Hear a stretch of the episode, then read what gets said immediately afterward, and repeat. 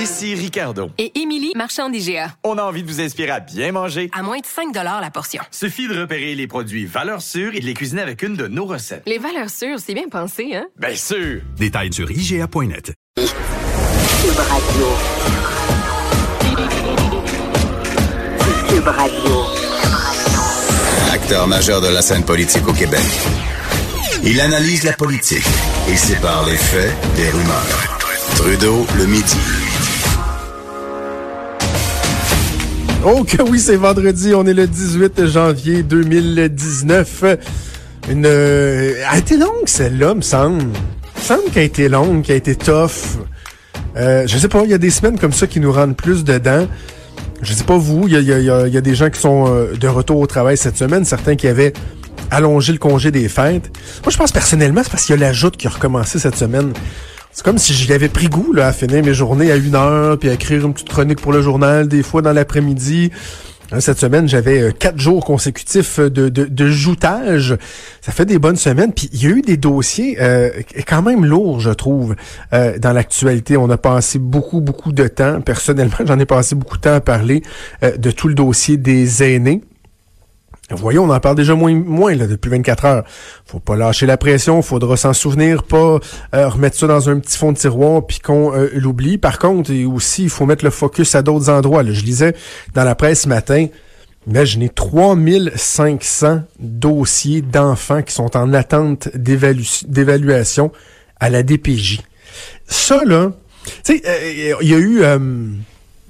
le, le, le, le, le, le, le scandale, la collusion, il y a eu la, la vous savez, il y a eu la commission Bastarache sur les juges. Après ça, on a eu la commission Charbonneau sur l'octroi de contrat, sur la collusion, le financement politique. Euh, certains disent, ouais, ça prendrait peut-être une commission d'enquête sur euh, l'octroi de contrat informatique, hein, le bordel informatique, le journal qui a fait un travail incroyable dans les dernières années pour tout mettre ça au jour. On parle pas souvent de la DPJ. On a parlé des années cette semaine, mais on parle pas souvent de la DPJ, qui est probablement une des organisations les plus opaques au Québec. On parle souvent là, des demandes d'accès à l'information que des journalistes vont faire dans des ministères, essayer de comprendre qu'est-ce qui se passe des fois dans des, des, octrois de contrats, des, des signatures, etc. Puis ah, on reçoit des documents caviardés. Essayez pour le fun d'obtenir de quoi de la DPJ. Ils vont toujours, toujours, toujours se cacher derrière oh la confidentialité. Mais la réalité, là, c'est qu'il me semble que des, des, des, des cas d'espèces, des exemples de dossiers problématiques à la DPJ, il y en a un char pis une barge. Là. Si on doit se préoccuper de nos aînés, nos enfants, ce serait peut-être pas une mauvaise idée non plus. Là. Et de se dire qu'il y a 3000 enfants qui sont en attente d'une évaluation de la DPJ, il y a quelque chose, ça, ça me rentre pas dans la tête. Là. 3000 enfants au Québec qui peut, ça veut pas dire que la plupart là ou que la majorité ce sont des gens euh, des enfants qu'il faut sortir de leur famille au plus sacrant parce que bon euh, c'est maltraitance malnutrition euh, risque pour leur santé physique mentale etc mais il reste que quand il y a un doute là ça vaut la peine d'aller vérifier là. parce que souvent il n'y a pas de fumée sans feu lorsqu'il y a un dossier qui est déposé à la DPJ pour évaluation d'un enfant je me dis my god on peut-tu au plus sacrant aller faire cette évaluation-là, savoir s'il y a quelque chose à faire, et qu'on nous dise que c'est par encore... Et, là, je commence à trouver que l'excuse est facile, by the way, le manque de ressources. Il y a un an ou deux, là, on n'en parlait pas de pénurie de main-d'œuvre. Même dans la dernière année, là, ça a commencé. Là, là c'est rendu, oh, c'est le problème, p- pénurie de main-d'œuvre. Ah, il y a des dossiers en attente, à des PJ. pénurie de main-d'œuvre. Ah, il y a des petits vieux qui ont pas de bain, qui restent dans leur couche souillée, pénurie de main-d'œuvre. Canadien fait pas les séries. Pénurie de main-d'œuvre!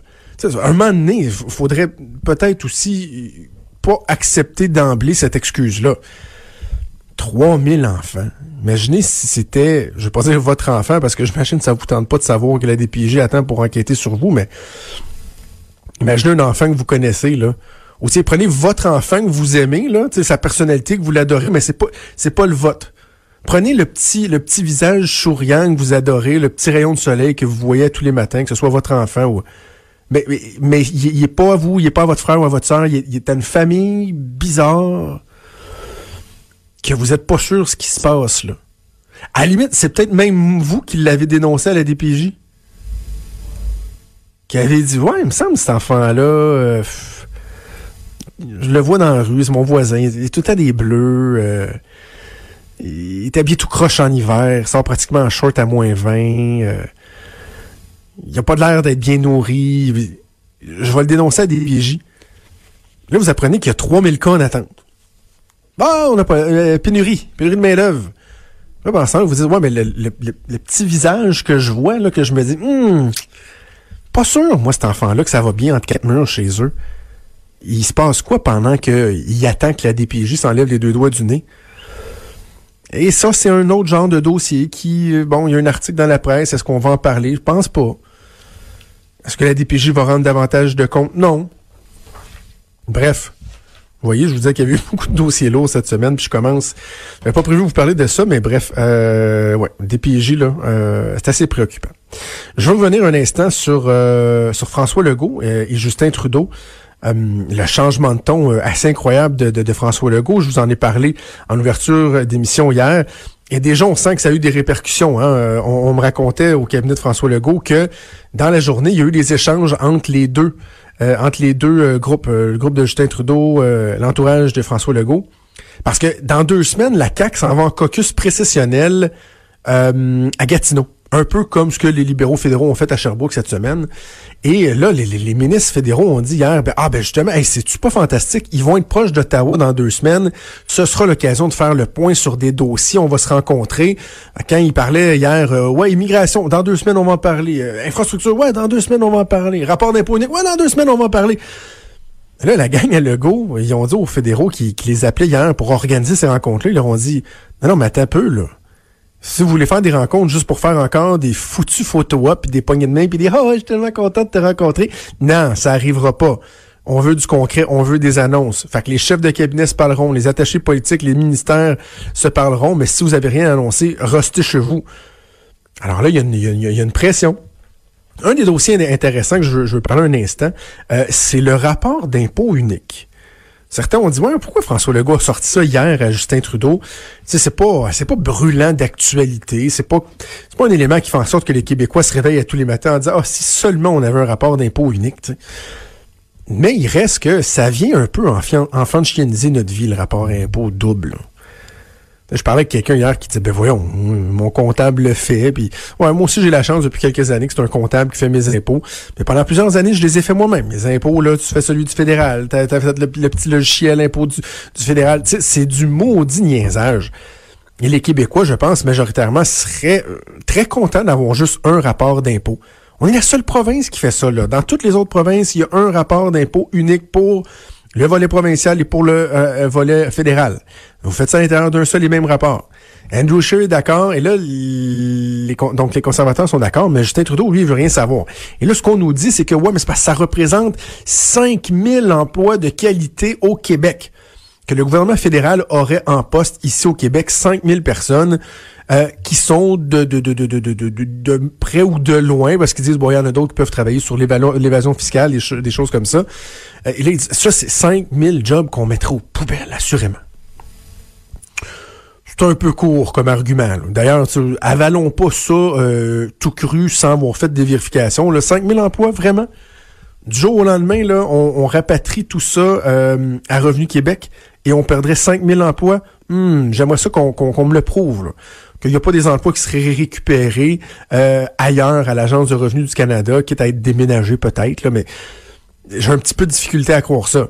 Et en même temps, je sais que je vais pas faire de démagogie, mais le fédéral s'inquiète de la baisse des seuils d'immigration en disant tout le temps, tout le temps, ils disent quoi? Ah, C'est c'est tellement, c'est l'expression de l'année, là.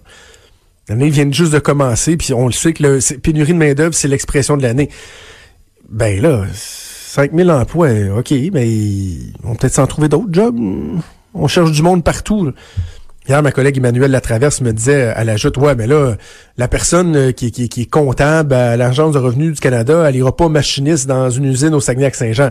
Ben non, je le sais, je sais que c'est pas si simple que ça. Mais dans les emplois à combler en pénurie de main-d'œuvre, c'est pas juste euh, des emplois de machiniste puis de, de plongeux de vaisselle.